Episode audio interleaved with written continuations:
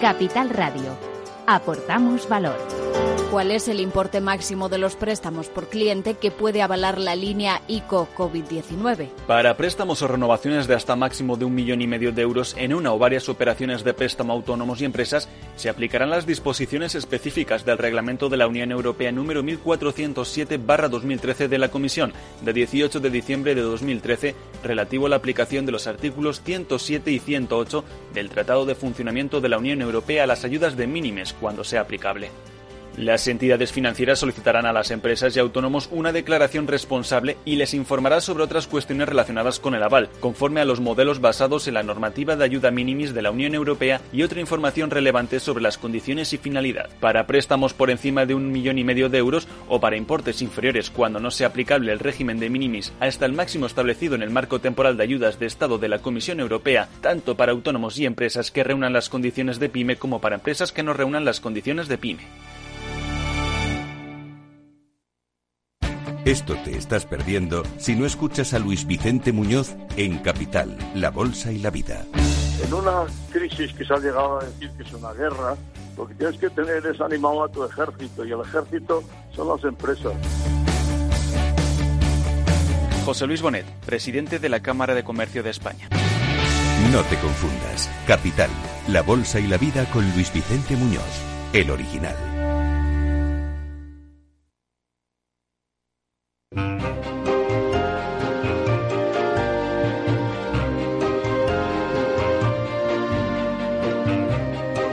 Inversión inmobiliaria con Meli Torres.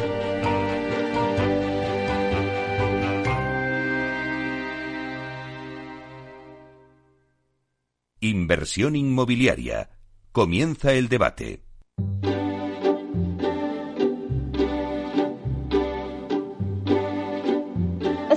Sintonía que escuchamos nos anuncia el tiempo del debate y hoy vamos a hablar de ARPO, Área de Reparto de Pozuelo Oeste, el mayor proyecto urbanístico del municipio de Pozuelo y el más importante de la zona noroeste de los últimos años en la Comunidad Autónoma de Madrid.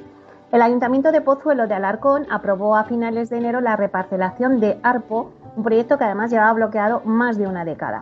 ARPO tiene una extensión de más de 6 millones de metros cuadrados donde está proyectada la construcción de más de 5.500 viviendas, entre distintos usos de vivienda libre y protegida, así como una amplia oferta de usos terciarios, lo que le convierte en una de las actuaciones más destacadas de la Comunidad de Madrid en los últimos años. Pues bien, para hablar de todo este proyecto, bien desde el punto de vista de mercado, desde el punto de vista del urbanismo y desde el punto de vista del promotor, tenemos hoy con nosotros a Susana de la Riva. Buenos días, Susana. Hola, Meli, buenos días. Bueno, pues ella es directora de marketing y comunicación de TINSA. Ella nos va a analizar pues este proyecto a nivel de mercado. También tenemos con nosotros a Pablo Cereijo. Buenos días, Pablo. Muy buenos días, Meli. Muchas gracias por la invitación de nuevo.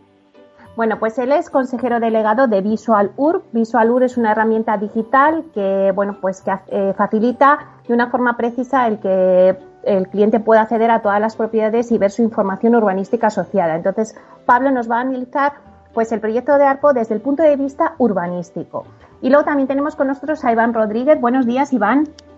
Buenos días, Meli. Encantado de estar contigo otra vez. Bueno, pues Iván es consejero delegado de ICASA es una de las promotoras que tiene eh, terrenos en este desarrollo, en ARPO, pero también Iván es vicepresidente de ARPO y también es presidente de la entidad urbanística eh, colaboradora del colector interceptor de Pozuelo. Bueno, luego explicaremos, pero en realidad es una gran infraestructura de saneamiento que tiene que ejecutarse previamente a todos los desarrollos de Pozuelo y que luego nos contará Iván. Entonces, si os parece bien, para que cada uno me podáis dar vuestra visión desde cada uno desde vuestra óptica, mercado, urbanismo y como promotor, sí que me gustaría que Susana empezara haciéndonos una radiografía del mercado residencial. Primero vamos a Pozuelo y luego ya nos centramos eh, después, más adelante, en lo que es ARPO. Pero, Susana, haznos una radiografía de eh, este municipio de Pozuelo, que además es uno de los municipios eh, más ricos, ya no de España, ya no de Madrid, sino de España, creo. Eso es, como, como bien dices, eh, hablar de Pozuelo, bueno, Pozuelo tiene una carta de presentación que a priori lo hace interesante, ¿no? Para hablar de mercado inmobiliario.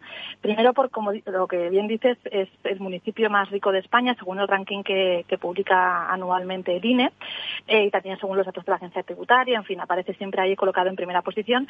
Y por otro lado, es un municipio que en los últimos 10 años ha tenido una tasa de paro, eh, pues bastante inferior a, a, lo que es la media de la Comunidad de Madrid. Ahora estaría, pues, en el entorno del 5%, para hacerse una idea y entonces, bueno, pues si, juntamos alto poder adquisitivo y tasa de paro reducida, pues bueno, parece que el mercado inmobiliario tiene ahí un, un terreno interesante, ¿no? En el que, en el que moverse por descender un poquito ya al, al, terreno en sí, ¿no? Eh, bueno, Pozuelo tiene como atractivos, pues además de esas, eh, pues bueno, pues que su cercanía a Madrid y que además tiene buenas dotaciones, comunicaciones y un entorno natural que lo hace que lo hace atractivo. Si hablamos en términos de precio, eh, actualmente en el primer trimestre de este año el precio medio de la vivienda nueva y usada, según las tasaciones de TINSA, estaría en el entorno de los 3.100 euros el metro cuadrado, que sería algo ligeramente por encima de, Madrid capital, del precio medio de Madrid. Eh, Pozuelo tocó suelo en la crisis anterior, en la crisis financiera. Ahora como tenemos otra crisis y hay que hacer referencia a la anterior, eh, tocó, tocó suelo en el tercer trimestre de 2015, apenas dos trimestres más tarde que Madrid, eh, y actualmente esos 3.100 euros con los que se encuentra ahora sería aproximadamente un 38% por encima de ese mínimo que tocó en 2015 y ese 38% para que te hagas una idea es la velocidad o la, sí, la velocidad de recuperación que han tenido ciudades, por ejemplo, como San Sebastián o Valencia. Eh, actualmente estaría en torno a un 20% por debajo de los precios máximos que alcanzó en 2007. Entonces, bueno, pues al igual que, ocurre en otros grandes mercados, como, como es el caso de Madrid o de Barcelona, también en Pozuelo había empezado a notarse ya una cierta, un cierto enfriamiento en la evolución de los precios después de años en los que se vieron crecimientos incluso de doble dígito, ¿no? Hablamos de, 2017, pues, 2018, pues ahora ya se empieza a moderar un poco ese crecimiento y en el, año 2019 eh, observamos un crecimiento medio en el entorno del 5%, que sería algo similar a lo que ocurrió con la, con la ciudad de Madrid. Eh, si hablamos en términos de actividad, el número de visados en Pozuelo se ha mantenido relativamente estable durante el periodo 2015-2018. Hablamos en el entorno de unos 90 100 visados al año. Y, sin embargo, en 2019 bajó al entorno del 80, de 81 visados, es decir, una, una caída próxima al 20% en términos interanuales, es decir, respecto al año 2018. En términos de compraventas, también se observa ahí una cierta, un cierto freno. Hablamos de que el año 2019 respecto a 2018 había una caída del 16%, aunque es verdad que hay un comportamiento dispar si comparamos nueva y usada. en vivienda nueva todavía se observaba un crecimiento respecto al año anterior en el torno del 20% y en usada sí que sí que fue, o sea, registró una caída en esos mismos términos en el torno del, del 20, ¿no? Respecto a 2018. Si hubiera que hacer un, retrato robot, ¿no? Por de alguna manera de, de, lo que es el mercado inmobiliario residencial en el municipio, podríamos decir que es una zona de predominio de unifamiliares, de vivienda unifamiliar, eh, viviendas grandes, tres, cuatro dormitorios y dirigido a familias con hijos y de poder adquisitivo alto. Eh, tiene poca obra nueva, como hemos visto, eh, y entonces lo, que se ha ido haciendo, la verdad es que se vende bien. Es un mercado que tiene, que tiene dinamismo. Eh, si hablamos de vivienda plurifamiliar, eh, podemos hablar de que, de que el techo en obra nueva podía estar en el entorno de los 4.000, 4.500 euros metro cuadrado. Ahí empieza ya a notarse un cierto freno ¿no? en lo que es la, la, venta o algunas unidades que cuesta un poquito más vender. Pero claro, como, como hablamos de que es un mercado con, con un poder adquisitivo alto, pues hay algunas zonas que obviamente se salen ¿no? de estas cifras. Eh, en el municipio de Pozuelo tenemos, por ejemplo, la finca, ¿no? que todo el mundo conoce por, por su parte de celebrity, futbolistas y demás, que es posiblemente la zona más exclusiva junto con la Moraleja. Y ahí estamos hablando de que el precio medio puede estar en torno a 6.600, ah, perdón, 6.500 euros metro cuadrado eh, en la zona de Paseo de los Lagos, ¿no? que es una zona donde todavía hay suelo eh, y entonces bueno hablamos, vemos viviendas de 6, 7 millones de euros y el resto de la zona de la finca la verdad es que está ya bastante consolidada. Eh, también como una ampliación de la finca está el sector Casablanca, que linda con Somos Aguas y ahí vemos pisos en el torno de un millón y medio de euros, que bueno está registrando unas ventas pues bien en cuanto a actividad. Luego está la zona de Arroyo Meaques, que son grandes parcelas vacantes que se han ido vendiendo y ahí los precios estarían en el entorno de los 4.000, 5.000 euros el metro cuadrado. Y ya cerrando un poco estas zonas exclusivas del municipio, se apunta también Somos Aguas, ¿no? que es una zona ya consolidada, sobre todo de vivienda de segunda mano, de cierta antigüedad, hablamos de los años 80, 90, y son valores unitarios eh, que no son muy altos, son 3.000, 4.000 euros metro cuadrado, pero son pisos muy grandes, hasta de 200 metros cuadrados, ¿no? Por lo que nos vamos a valores de vivienda que pueden alcanzar los 650, 750.000 euros eh, lo que es el inmueble, ¿no? Si salimos de esta zona exclusiva, el siguiente nivel, digamos, en cuestión de, precios sería Avenida Europa, una zona tradicional de, Pozuelo, y que tiene un unitario parecido a las anteriores, pero hablamos de viviendas con menos superficie, es decir, son pisos de 100, 120 eh, metros cuadrados, con lo cual pues el valor del inmueble es algo inferior. Y luego, en contraste con todo esto, estaría ya lo que es el, lo que es el casco de Pozuelo, ¿no? Pozuelo Pueblo, que sería de alguna manera. Y ahí contamos es un, parque muy antiguo, de los años 60, de peor calidad, eh, y bueno, pues que está viviendo algún proceso de, sustitución de viviendas, aunque tampoco en demasía, ¿no? Y, bueno, pues ahí las entidades se quedaron con bastante producto y ahí vemos pues, pues pisos que pueden rondar los 180.000 euros metro cuadrados, eh, perdón, 180.000 euros, disculpa, para superficies de unos 60, 70 eh, metros cuadrados, ¿no? Y luego el mercado del alquiler, la verdad es que no es, un mercado especialmente dinámico en alquiler y sobre todo se concentra más en la zona de la estación de Renfe, ¿no? Por aquello de la movilidad de gente que quiere salir de, lo que es el municipio de Madrid capital y esa zona sí que tiene un poquito más de, parque de alquiler que, el resto del municipio. muy bien. Pues después de hacernos esta radiografía del mercado, eh, Pablo, haznos tú la radiografía de urbanística en este caso. Pues Pablo. Ah, vale, sí de las ciudades de Majadahonda, Las Rozas, Guadilla y Pozuelo Alarcón, ¿no? Y, esta oferta de, suelo que se va a encontrar eh, con, el desarrollo de ARPO va a suponer eh, pues duplicar la oferta de suelo que tienen en este momento estas tres ciudades aledañas, ¿vale? Eh, entre Majadahonda, Las Rozas y Guadilla tienen una oferta de suelo de 5.129.000 metros cuadrados, ¿vale? Eh, y estos 6 millones de metros cuadrados que aporta ARPO, pues casi duplican, ¿no? Yo mantengo la teoría de que el ritmo de desarrollo urbanístico que lleva Madrid eh, va a suponer en cinco años que pueda abaratar la vivienda, ¿no? Sabéis que al final la, la necesidad la necesidad de suelo en este momento como consecuencia de de su escasez eh, por no haberse eh, eh, impulsado los desarrollos durante esta época de crisis debido al, escaso valor que tenía ese suelo pues ha hecho pues ha hecho pues que, falte suelo y se está impulsando ahora no aquí hay pues eso más del más de la misma oferta que hay en Madrid perdón en, en Majadahonda las Rozas y Boadilla supone ARPO actualmente ¿vale? Pasamos, ARPO, ARPO va a aumentar en 5.500 viviendas eh, la, la, oferta de, de, suelo en Pozuelo, pero es que Pozuelo ahora mismo no llega a 2.000, puede tener entre 1.100 viviendas en altura y 800 eh, en residencial unifamiliar. Por tanto, eh, ese aumento supone un 275% eh, de aumento de la oferta eh, de suelo en, en Pozuelo Alarcón. Yo creo que son buenas noticias para el sector, es un sector que, que es eh, crucial para, para las comunicaciones entre, entre Boadilla y, Pozuelo y, y, por supuesto con Madrid y esto y esto pues eh, pues es una gran noticia no la, la salida la salida de Arpo es eh, yo creo que, va a generar mucho empleo y sobre todo va a generar eh, pues una una mm, demanda de vivienda en, en, Pozuelo muy buena, ¿no?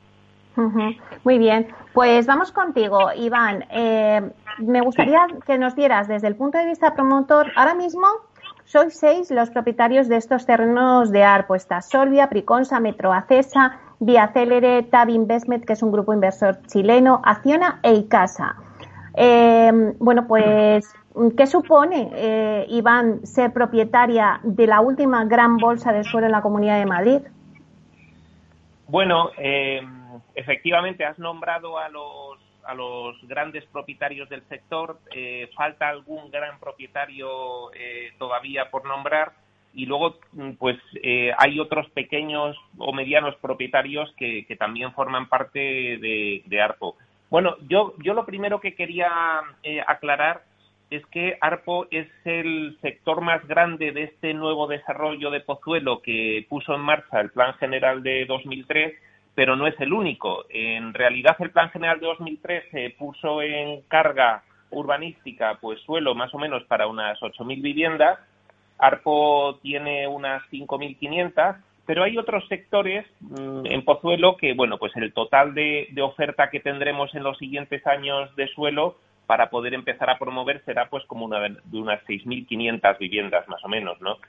Eh, Arpo supone, pues para los promotores que estamos allí, el, final de un, de un largo recorrido, pues más o menos que empezó hace unos 20 años, eh, desde que se empezó a preparar el Plan General de Pozuelo eh, lógicamente, pues al haber tenido en medio de toda esta tramitación la profunda crisis de 2008-2015, pues ahí hubo una ralentización importante en la tramitación urbanística. Y, bueno, pues son sectores muy complejos que se ven pues eh, rodeados de importantes carreteras, hay que solucionar los accesos y luego pues como comentabas antes eh, hay una gran infraestructura de saneamiento que, es la que establece la condición para que estos sectores se puedan eh, urbanizar, afecta a 16 sectores, de los cuales Arpos más, es el más importante, y, y esa gran infraestructura de, saneamiento, que es el colector interceptor de Pozuelo, pues, pues ha llegado al final de su tramitación y ahora mismo, hace ya dos o tres días, acabamos de publicar los anuncios para su licitación. Con lo cual, pues, eh, en cuanto se, haga la adjudicación de, esa gran obra, que es un, túnel subterráneo de, casi seis kilómetros de, longitud, que va interceptando todas las aguas de escorrentía que caerán de esos nuevos barrios y, bueno, pues para evitar que vayan al casco de Pozuelo se van a trasladar eh, pues a, otros cauces hasta llegar finalmente al río Manzanares, ¿no? Desde el, desde el, punto de vista del promotor, ARPO va a suponer una experiencia similar a la que se ya, ya se vivió en un sector que, que, se llamaba ampliación casa de campo, que es lo que ahora mismo eh, ha citado Susana como la zona de la Avenida Europa. Y, bueno, pues eh, aquel eh, sector urbanístico fue un auténtico éxito, se estuvo desarrollando pues a lo largo de unos 20 años, ahora mismo está prácticamente consolidado, quedan muy pocas parcelas y, Arpo lo que tiene es que supone el doble de volumen que, fue ampliación casa de campo y, Arpo es, es, como que termina ya la, consolidación eh, de Pozuelo, del territorio urbanístico de Pozuelo, la, la ordenación de ese territorio junto con eh, algunos pequeños sectores más aledaños. Y bueno, pues como habéis descrito, tanto desde el punto de vista de mercado como el urbanístico, pues es eh, una especie como de paraíso de la promoción inmobiliaria, dado que en el municipio eh, de la mayor renta per cápita de España, que además urbanísticamente se ha tratado muy bien el municipio de Pozuelo, tiene pues de las mayores eh, concentraciones de zonas verdes de, de toda España, también el municipio, y bueno, pues tiene una gran oferta comercial, de colegios, deportiva, con lo cual pues pues es una, una, una meca a la cual mucha gente pues desea ir a vivir no eh, en, Arpo vamos a tener lógicamente pues un desarrollo también de otros 20 25 30 años y, la verdad es que es de las joyas urbanísticas ahora mismo de España Pablo, eh, antes decías que vamos a ver todo este avance ¿no? urbanístico, sobre todo en estas localidades, en Pozuelo, en Majadahonda y en Boadilla. Pero, ¿por qué ha estado tanto tiempo paralizada eh, esta obra de Arco? Porque hablamos de una década. Bueno, eh, lo, ha, apuntado eh, muy bien, lo acaba de apuntar muy bien mi compañero, ¿no? La, la, realidad es que estas obras de saneamiento de 6 kilómetros no se previeron inicialmente en el desarrollo urbanístico. Esto surgió a posteriori en el proyecto de urbanización debido a las necesidades de canalizar esas aguas de escorrentía, ¿no? Y, y entonces eh, esto ha supuesto un, palo desde el punto de vista económico porque la inversión es altísima y entonces eh, no al no tener previsto eso inicialmente en el, en el planeamiento eh, inicial, pues eh, pues esto es, cuestión de números. Pues eh, hasta que hasta que se puso la la, el cascabel el, el, cascabel al gato, pues no se sabía exactamente cuánto costaba y a quién le correspondía, ¿no? Porque es verdad que eh, supone el saneamiento de, eh, me parece que ha dicho 11 sectores, ¿no? Pero ese sería el motivo, ¿no? Principal de, del retraso en, en Pozuelo de Alarcón, ¿no? Porque como muchas veces has hablado y nos has comentado, Pablo, o sea, eh, las modificaciones que sufren los planes urbanísticos, pues en este caso también ha pasado así, ¿no? No se tenía contemplado ese colector, que es lo que se tenía que haber visto, ¿no? Desde el principio. Sí, sí, sí. Bueno, el eterno, el eterno debate, el eterno debate de la situación de tramitación urbanística, pues eso no, no ayuda en absoluto, ¿no? Eh, efectivamente, efectivamente las dificultades en tramitación eh, de tramitación urbanística en los municipios, pues hace que eh, encarezca encarezca la vivienda, ¿no? Yo siempre he mantenido, ahora ahora parece que hay campanas con con una ley de suelo en la que están buscando la posibilidad de de mediante declaración responsable eh, otorgar licencia de primera ocupación, pues es una obviedad que se tenía que haber aplicado hace ya bastante tiempo porque no se puede permitir un promotor y, menos, no ya un promotor, y menos un, señor que va a vivir eh, en esa vivienda y que está dejándose los ahorros de su vida, pues retrasar cuatro o cinco meses una, una licencia de primera ocupación. Y pues de si te parece... de obra, pues ya ni te cuento, ¿no? Lo vamos a dejar ahí. Vamos a dar unos minutitos de publicidad y volvemos en nada, en dos minutos. Muy bien, gracias. Cuando en los mercados todo es... Parece que cualquier broker es bueno. Pero cuando los mercados son... Solo Renta 4 Banco te ofrece la gama más amplia, las mejores herramientas, un análisis de calidad y el asesoramiento experto de nuestra red de oficinas. Entra en r4.com y prueba gratis el broker online más inteligente. Renta 4 Banco, tu banco especialista en inversión. Esto te estás perdiendo si no escuchas a Luis Vicente Muñoz en Capital, La Bolsa y la Vida. En una crisis que se ha llegado a decir que es una guerra, lo que tienes que tener es animado a tu ejército y el ejército son las empresas. José Luis Bonet, presidente de la Cámara de Comercio de España. No te confundas. Capital, la bolsa y la vida con Luis Vicente Muñoz, el original. ¿Quieres anunciar tu negocio en la radio? Entra en el clubdelaradio.com. La compra es online, pero no os vamos a negar que nos encanta que nos llaméis. El teléfono, olvídate, no te vas a acordar. Entra en el clubdelaradio.com. Tu audio y tu campaña de una forma sencilla y rápida. Contrata anuncios en radio al mejor precio. Elclubdelaradio.com. Capital Radio, la genuina radio económica.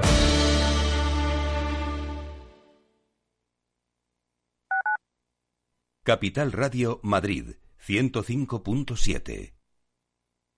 Disfruta de la mejor cocina gallega en Montes de Galicia. Todo un clásico moderno en el barrio de Salamanca. Disfruta de la variada dieta atlántica, de las mejores carnes y pescados tratados con respeto y transparencia y regados con una de las mejores bodegas de la zona. En grupo, en familia o en pareja, Montes de Galicia te ofrece el espacio perfecto en cada ocasión. Únete a El Viajero de la Ciencia todos los jueves a las 10 de la noche en Capital Radio.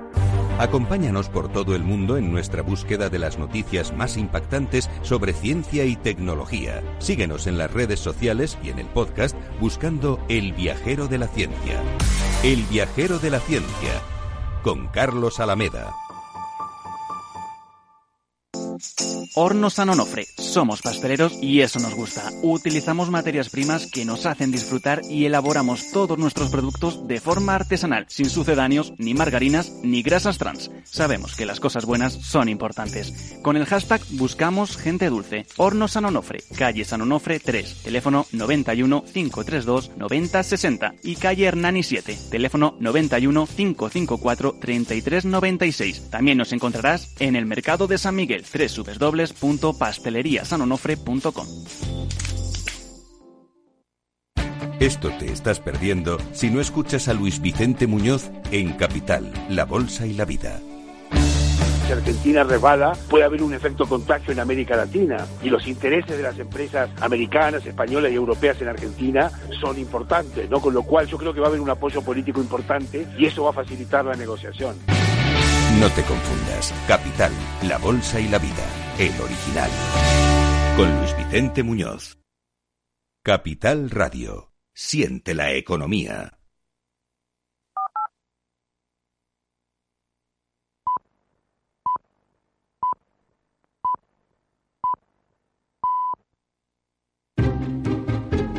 Inversión inmobiliaria con Meli Torres. Bueno, pues seguimos con el debate que teníamos, que estamos hablando de ARPO, este área de reparto de Pozuelo Oeste. Eh, bueno, pues sí que me gustaría que a lo mejor, ya que tenemos a Iván, que es vicepresidente de ARPO, nos contaras un poco los detalles de, este gran proyecto. Y a lo mejor también Susana te, te, puede apoyar en algunos aspectos pues, de demanda, de oferta.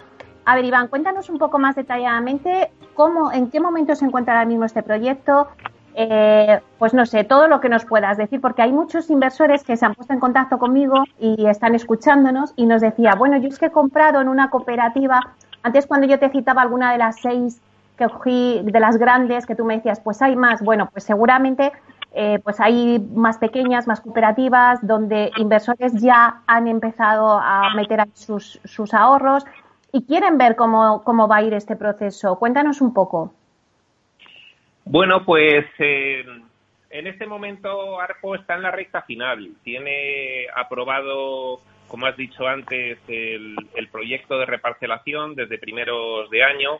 Ahora está en trámite de, realizarse la inscripción en el registro de la propiedad, lo cual pues ya eh, habilitaría de alguna forma el tener cada propietario su parcela registrada, ¿no? Eh, desde el punto de vista de las obras de urbanización, el proyecto de urbanización está tramitándose ahora mismo para realizar una cercana aprobación inicial y, luego pues la característica fundamental que tiene ARPO, que es lo que ha dilatado un poquito más los plazos de desarrollo, es lo que comentábamos de que tiene que estar eh, realizada en primer lugar esa gran obra de saneamiento que es el colector.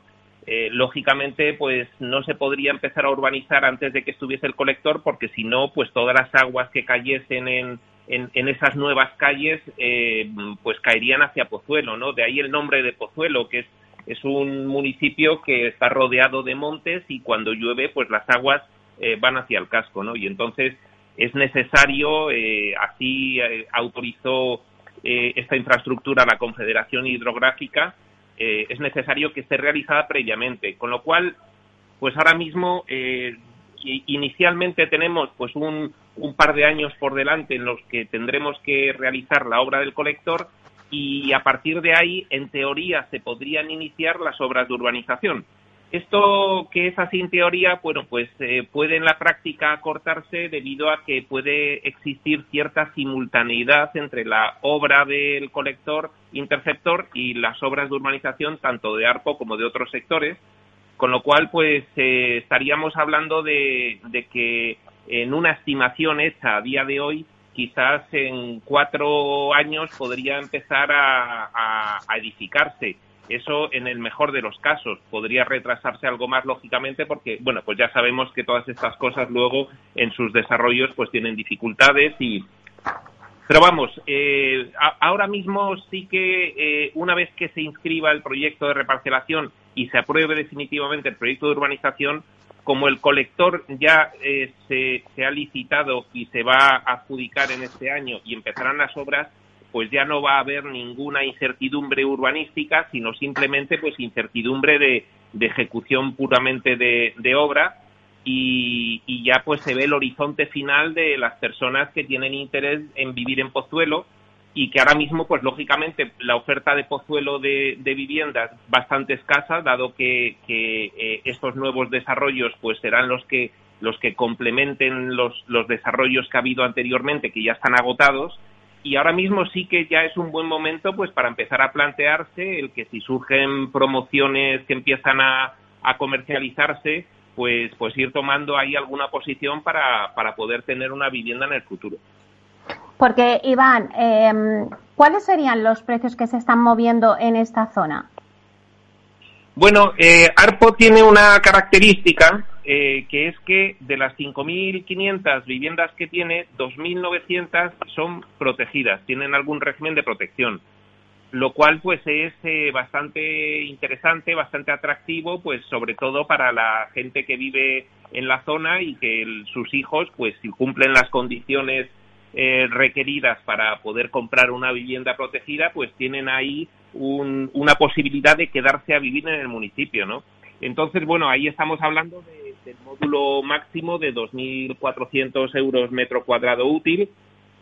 Y, y, luego, pues el resto de las viviendas, si hablamos de la vivienda libre, pues lógicamente estará a, un precio similar al que tengan eh, las viviendas de, la zona más parecida, que sería la zona de la Avenida Europa, ese sector que se llamaba ampliación Casa de Campo, pues con un ligero incremento, dado que van a ser pues viviendas nuevas con todas las características que tienen las viviendas nuevas de ahora, que sabemos que son muy diferentes de, las viviendas que se hicieron en, en el anterior ciclo 2002-2008, ¿no? Entonces, bueno, pues ahí tendrán un precio quizás algo más elevado las viviendas libres, pero como eh, va a haber mucha oferta, pues yo creo que habrá una cierta contención. ¿eh? Eh, Susana, antes tú cuando nos hablabas y nos dabas esa radiografía, yo creo que hablabas de unos 4.000 euros, ¿no? Sí, bueno, está en la zona de, Avenida Europa sí estaría en torno a los a los 3.500, 4.000 euros, más o menos metro cuadrado. Ahí puede haber también diferencias, ¿no? Según también las mini, zonas dentro de, esa, de esa zona, pero sí, por ahí andará. Lo que apunta eh, Iván es interesante, sobre todo la parte de, eh, de la oferta de la nueva oferta de vivienda de protección, porque al final cuando estamos hablando de un mercado donde hay escasez de oferta, eh, la primera conclusión que, se observa es una, una tensión de precios, ¿no? Y al final, pues bueno, siempre hemos, siempre si ya se habla de que en general los colectivos jóvenes o aquellos que tienen peores condiciones laborales están teniendo, están encontrando eh, problemas de acceso a la vivienda, pues imagínate en un, en un municipio donde hablamos de que ya eh, la renta per cápita es elevada, donde hay escasez de oferta, es decir, hay determinados colectivos donde sí que era muy complicado encontrar realmente vivienda lo que llamamos asequible, ¿no? Entonces al final el desarrollo de estas nuevas de estas nuevas zonas eh, pues van por fin a proveer de, un parque, además que no, no es eh, pequeña la cuantía, ¿no? A la validad de 2.900 viviendas, pues que va a poder dar salida a esa a toda esa a todo ese perfil de, comprador que, que, ahora pues bueno está un poco eh, abandonado ¿no? en cuanto a las opciones de mercado y luego por otro lado eh, simplemente apuntar también que, que, todo lo que sea los, el avance de los de los sitios urbanísticos porque al final estamos hablando de que parece que vamos a empezar que se empieza a construir dentro de cuatro o cinco años que vuelven a ser plazos pues aparentemente largos no pero sí que es cierto eh, que al final cualquier pequeño avance en los hitos pues es un gran paso en el sentido de que aporta certidumbre en el proceso y al final eh, todo lo que es certidumbre pues eh, crea mercado. Entonces, incluso desde el punto de vista del propio de la, de la propia inversión en suelos, ¿no? al margen de los proyectos, bueno, al final ha habido, eh, bueno, pues en los últimos ya se observaba que en el, año pasado, donde ya el tema estaba avanzando, pues ha habido también movimientos en, ese, en ese plano, ¿no? Entonces, todo lo que sea tener certidumbre o más certidumbre en cuanto a cuándo se puede concretar o materializar este producto, pues también digamos que abre la puerta a que pueda haber movimientos de mercado en sentido amplio, ¿no? tanto desde el punto de vista de materia prima como desde el punto de vista de, lo que son ya proyectos concretos. Antes, eh, cuando hablabas, Iván, de vivienda de protección oficial, vosotros sí, que vais a hacer allí eh, pues una promoción de, de, vivienda de protección, ¿no? Cuéntanos un poquito la promoción. Bueno, en, en, realidad nosotros lo que lo que estamos ya es eh, preparando un poquito los antecedentes comerciales de, de, esas futuras promociones que tenemos previstas eh, de vivienda protegida en régimen de cooperativa. Lo que estamos haciendo es eh, una lista. Hemos preparado un primer proyecto sobre una de las parcelas que vamos a promover y, bueno, pues eh, siempre, por supuesto, pues eh, explicándole a los, a los interesados que los plazos son los que son y que hay, ahora mismo hay una estimación, pero, pero la certeza se irá viendo según se vayan ejecutando tanto la obra de colector como la obra de urbanización, que ahí hay pues una cierta variabilidad en el tiempo que pueden ocupar, pues sobre todo debido a si habrá más o menos simultaneidad entre ambas, ¿no? Eh, lo que lo que sí hemos notado es que el interés por la vivienda protegida de ARPO es tremendo, es máximo, es decir, eh, nosotros en, en, unas pocas semanas que llevamos con el proyecto anunciado hemos recibido una avalancha de solicitudes extraordinaria, nunca vista, incluso en este momento de, de incertidumbre debido a la crisis del coronavirus, ¿no?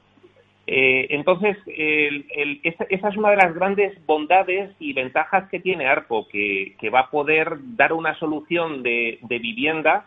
Eh, fíjate que si las viviendas libres en ARPO, pues eh, por hacer una estimación, saliesen entre 4.000 y 4.500 euros metro cuadrado, estas protegidas van a salir a los 2.400 euros metro útil. Es decir, podemos estar hablando de la mitad de precio sobre metro cuadrado construido de lo que salga la libre y, es una cantidad de viviendas bastante grande, con lo cual, pues yo creo que el planteamiento que se realizó en su momento fue un, gran acierto y, vamos a ver un movimiento de, promoción, creo que yo lo, auguro con, bastante certidumbre, un movimiento de promoción extraordinario, en primer lugar, de la vivienda protegida, que es lo que yo creo que primero se va a consolidar allí, pero bueno, dado que es un municipio con, con esas posibilidades en, en, las que nos encontramos una renta per cápita tan alta, yo eh, estimo que, va a tener un nivel de actividad promotora ARPO eh, impresionante y con cierta independencia de los ciclos económicos. Em, Pablo, eh, Pozuelo con esta operación se ha adelantado a Majadahonda y a Boadilla y a Las Rozas, ¿no? Eh, pero también ha supuesto un empuje para la aprobación de otros planes de reparcelación que también estaban pendientes en Pozuelo. En medio de esta crisis sanitaria, al final, pues han conseguido que se apruebe también el caso de Montegancedo, que es, eh, bueno, pues ese siguiente, es como otra urbanización, ¿no? Otro barrio, podríamos decir, de Pozuelo, que también ha obtenido la reparcelación.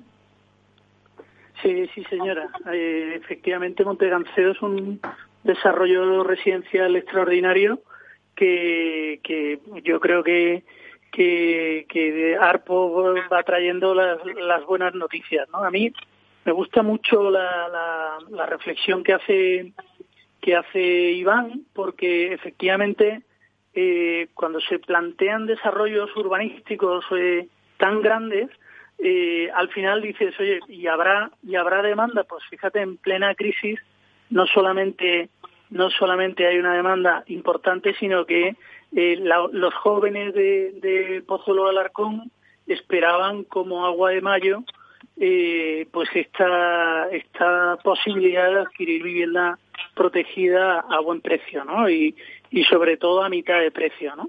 Porque claro, esto de Montegancedo pues ya es una zona residencial unifamiliar donde donde pues, eh, pues son viviendas de lujo y, y es otro perfil, ¿no?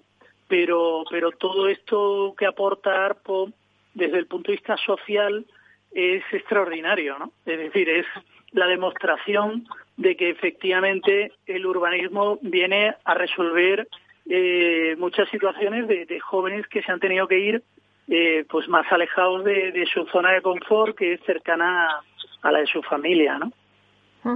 Porque Susana, la, la, demanda se había desplazado, pero ahora con estos nuevos desarrollos, bueno, pues hay, hay suficiente oferta para toda esa demanda. Eh, bueno, eh, al menos hay más, más ofertas, Lo de si hay, suficiente, pues bueno, se irá, se irá viendo, ¿no? A medida de, cómo vayan entrando los, el nuevo producto y cómo vaya respondiendo la demanda. En el caso de, de Montegancedo, que, que, comentabas ahora, pues al final, aunque es otro perfil, como decía Pablo, eh, porque realmente Montegancedo es una zona que ya existe, es una urbanización que, que tiene sobre todo eh, viviendas eh, unifamiliares, de aisladas y pareadas, con parcelas de unos 500, 1000 metros cuadrados y con valores de vivienda para que te una idea, entre 850.000 y 1.200.000, ¿vale? Es un poco el perfil así de, la zona que hay ahora. Ahora se va a ampliar esa zona con el nuevo, con esa bolsa de suelo que, en el que se prevén unas 1.000 viviendas.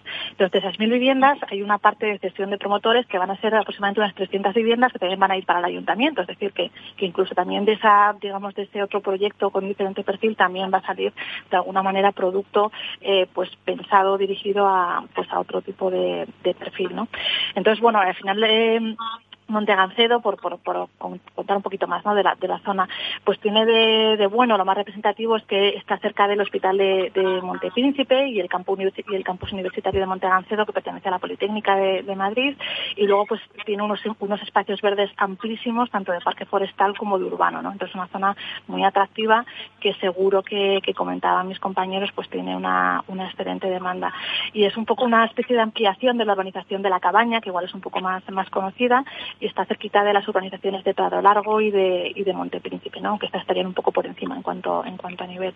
Y, y bueno, pues eh, habrá que ver también los plazos, ¿no? como, como ocurre con todos las nuevas, eh, los nuevos impulsos de proyectos, pero bueno, el, el ayuntamiento tiene que aprobar el proyecto de urbanización y si todo va bien, pues se espera que se puedan empezar las obras allá por el año que viene. Creo que, que siendo optimistas, pues a lo mejor se puede empezar a, a ver algo de movimiento ya para, para el próximo año. Creo que ahí en, en Montegancedo está Priconsa y Aedas que tienen suelo. No sé si hay algún dato más que puedas aportarnos, Susana. No, principalmente por lo que, vamos, lo que ha trascendido es que son ellos dos los principales propietarios de, del suelo y los que, bueno, van a tener que desarrollar allí los, los proyectos, ¿no? Una vez que se pongan en marcha. No sé si Iván a lo mejor tiene más información, pero vamos, yo, yo la que cuento es esa. Iván, si volvemos a, a ARPO, sí. eh, como vicepresidente, eh, sí. además de vosotros que habéis empezado a, bueno, pues a, a lanzar esa promoción, eh, ¿Qué otros lanzamientos está viendo en ARPO? Antes me, me, decías, aparte de esas seis que has dicho, hay más. Bueno, pues cuéntanos quiénes están más en ARPO o si de suelo en ARPO, no sé, cuéntanos algo más. Bueno, la, la verdad es que eh, ARPO tuvo, ha tenido cuatro, cuatro fases en, en lo que se refiere a su composición de propietarios, ¿no? una primera fase que fue la inicial en el que los propietarios eran pues grandes grandes y pequeñas familias de Pozuelo que tenían pues eh, diferentes tamaños de paquetes de suelo posteriormente eh, pues entre 2003 2005 fueron entrando eh, promotores sobre todo bueno pues había promotoras grandes de aquella época no como como eh, Urbis como Metrobacesa etcétera eh, luego vino la crisis y a partir de 2008, pues en Arpo los principales propietarios se hicieron los bancos. Lógicamente, bueno, pues hubo, hubo una crisis eh, tan tremenda que las, incluso las grandes promotoras pues tuvieron que realizar daciones en pago y, y los terrenos de Arpo no fueron una excepción. Los bancos estuvieron pues más o menos hasta que el, volvió a haber una cierta reanimación 2014-2015 y ahí volvieron a tomar posiciones esa nueva hornada de grandes eh, promotoras, eh, pues algunas eh, auspiciadas por fondos de inversión. Y, y, la verdad es que ahora mismo la, la composición es que eh, el 80%, el 90% de, de, los terrenos de ARPO ya está en manos de promotoras que lo que están esperando es a poder edificar cuanto antes, que tienen eh, provisionado el coste de, de, las obras de urbanización, que no es pequeño el de ARPO, no es pequeño, ya hemos dicho, por, por dos razones fundamentales. Primera, por la incidencia del colector interceptor, que es una obra cara, y luego también porque ARPO pues tiene eh, muchas eh, infraestructuras que tiene que resolver, como por ejemplo las conexiones con eh, la M40 o, o, la carretera M503, conocida como, como Eje Pinar, y, y, la verdad es que en, en, la actual composición de ARPO eh, ya no hay demasiado movimiento de suelo porque los promotores actuales son promotores finalistas que lo que quieren es eh, promover. Y, y, puede que haya algún movimiento pues en parcelas de vivienda unifamiliar, ya sea de las de residencial de baja densidad, ya sea de las parcelas unifamiliares, pero, pero en principio digamos que, que como se diría, todo el pescado está vendido. ¿no? Bueno, ya quedan pocos minutos para terminar. Si queréis, vamos a hacer una ronda para aclarar ideas de, todo lo que hemos dicho. Eh, Pablo, eh, me he cogido, mmm, antes he cogido nota de lo que has dicho y me parece interesante porque nos has comentado que en menos de cinco años habrá oferta de suelo suficiente como para abaratar la vivienda en la Comunidad de Madrid. Eh, bueno, pues concluyenos un poco tu idea. Bueno, yo lo que estoy, yo llevo leyendo el boletín oficial de la Comunidad de Madrid y sus aprobaciones urbanísticas, como sabes, con, con la digitalización que estamos haciendo.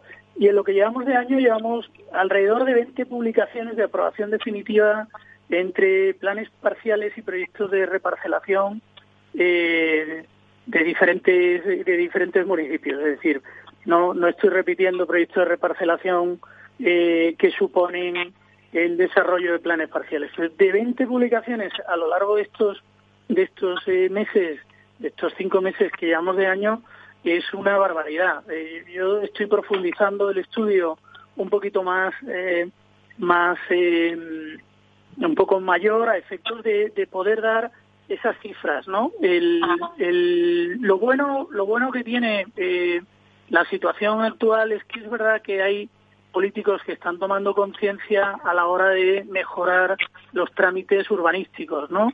También es cierto que la simultaneidad de obras de urbanización pues va pues va a ayudar mucho a, a que estos desarrollos pues se puedan llevar a cabo de forma parcial y se puedan entregar eh, ir entregando viviendas conforme eh, se va avanzando las obras de urbanización. De lo contrario, eh, pues sí que habría una incertidumbre horrible, por ejemplo, en el caso de, de Pozuelo con Arpo. Y en este caso, con, esas, con esos cambios, pues hay mucha certidumbre, hay mucha tranquilidad, los plazos que marca Iván son asumibles, es decir, se, se ve claramente que, que, que va a poder ser y no eh, otras veces cuando se hacen previsiones pues eh, pues es más difícil no yo lo veo de manera positiva es verdad que, el covid todavía nos queda mucho por saber qué es lo que nos va a pasar pero sí veo el sector muy positivo decía Iván eh, como colofón de, de como idea estaba contenido el precio en Arpo estará contenido eh, este tiempo. Yo creo que, que el que quiera invertir debe hacerlo ya porque porque después eh, esto eh, va a volver a su a su sitio, ¿no? Bueno, pues Susana, que hablamos de precios, eh, haznos un, no sé, una conclusión.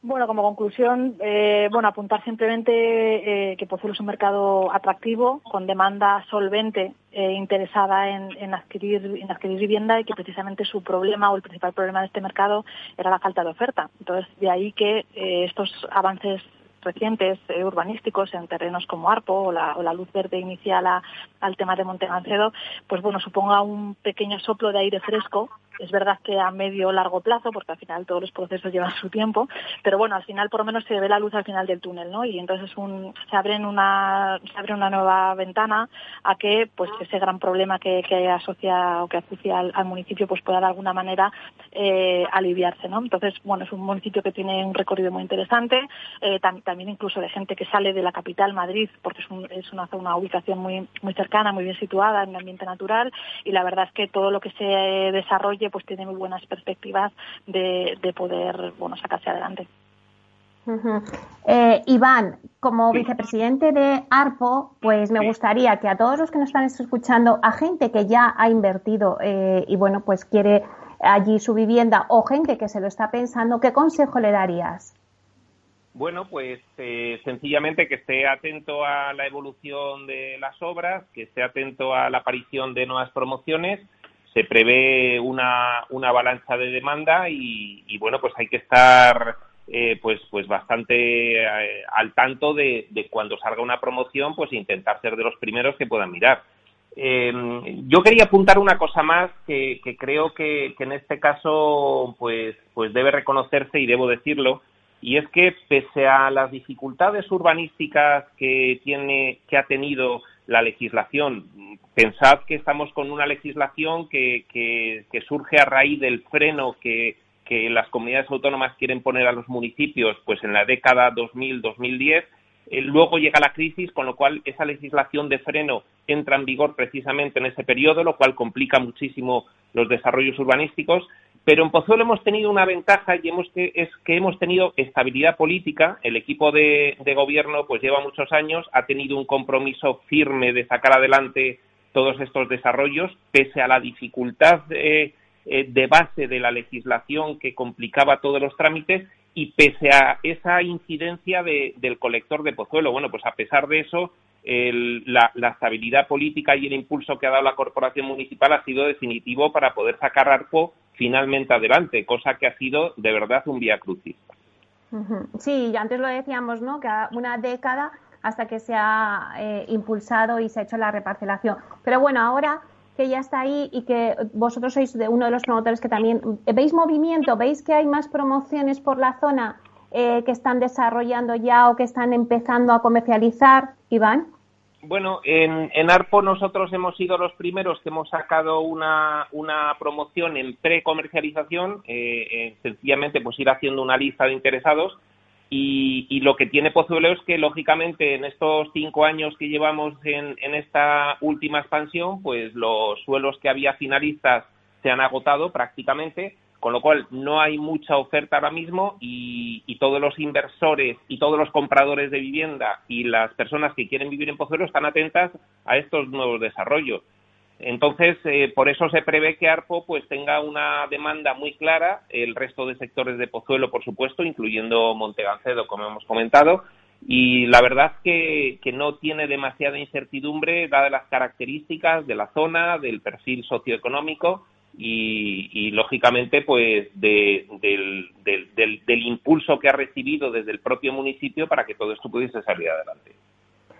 Pues muchísimas gracias. Seguiremos pendientes de ARPO, pero ya el tiempo se consume, así que ya acabamos aquí. Muchísimas gracias a Susana de la Riva, directora de Marketing y Comunicación de TINSA. Muchas gracias. Un placer, Meli. También a Pablo Cereijo, consejero delegado de Visualur. Muchísimas gracias, Pablo. Gracias a ti, Meli y a Iván Rodríguez, consejero delegado de casa y también vicepresidente de ARCO. Muchísimas gracias, Iván. Encantado de participar en tu programa, Meli. Muchas gracias. Bueno, pues a ustedes, señoras y señores que nos escuchan al otro lado de las ondas, gracias por estar aquí y compartir este espacio con nosotros. Gracias también de parte del equipo que hace posible este espacio, de Félix Franco, en la realización técnica y de quien les habla, Meli Torres. Les esperamos la próxima semana aquí en Inversión Inmobiliaria. Hasta entonces, que sean felices.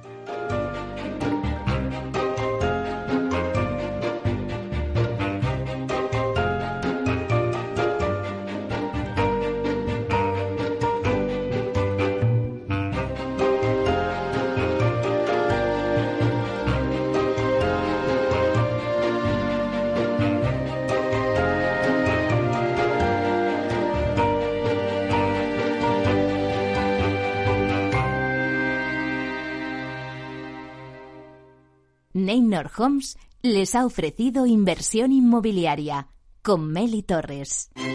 Neynor Homes presenta Inversión Inmobiliaria cada jueves de 10.30 a 13 horas en Capital Radio, un espacio donde se darán las claves para realizar la mejor inversión en inmuebles y sacar la mayor rentabilidad a sus propiedades. No se pierda su cita inmobiliaria de la semana en Capital Radio. Esto te estás perdiendo si no escuchas a Luis Vicente Muñoz en Capital, La Bolsa y la Vida.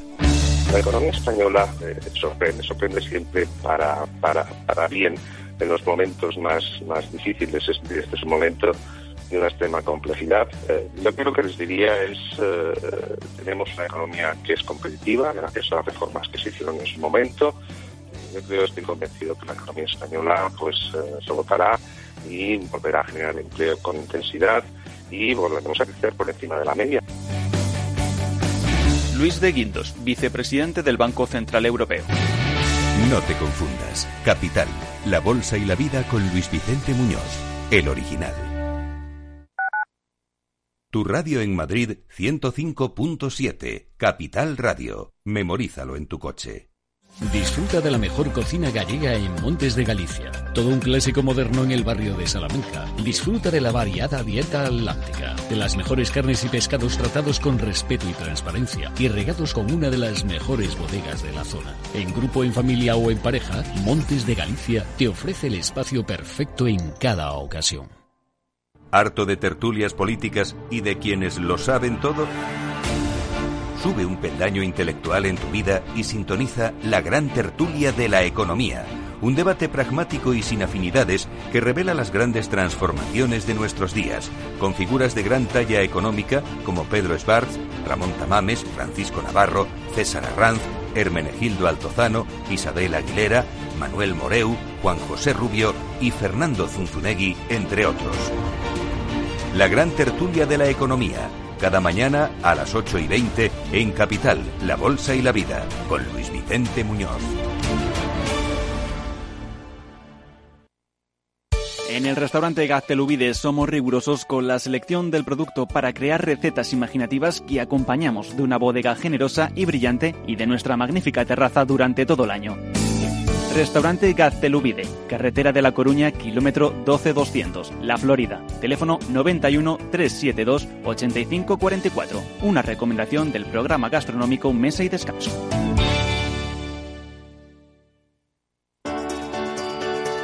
Capital Radio. Aportamos valor.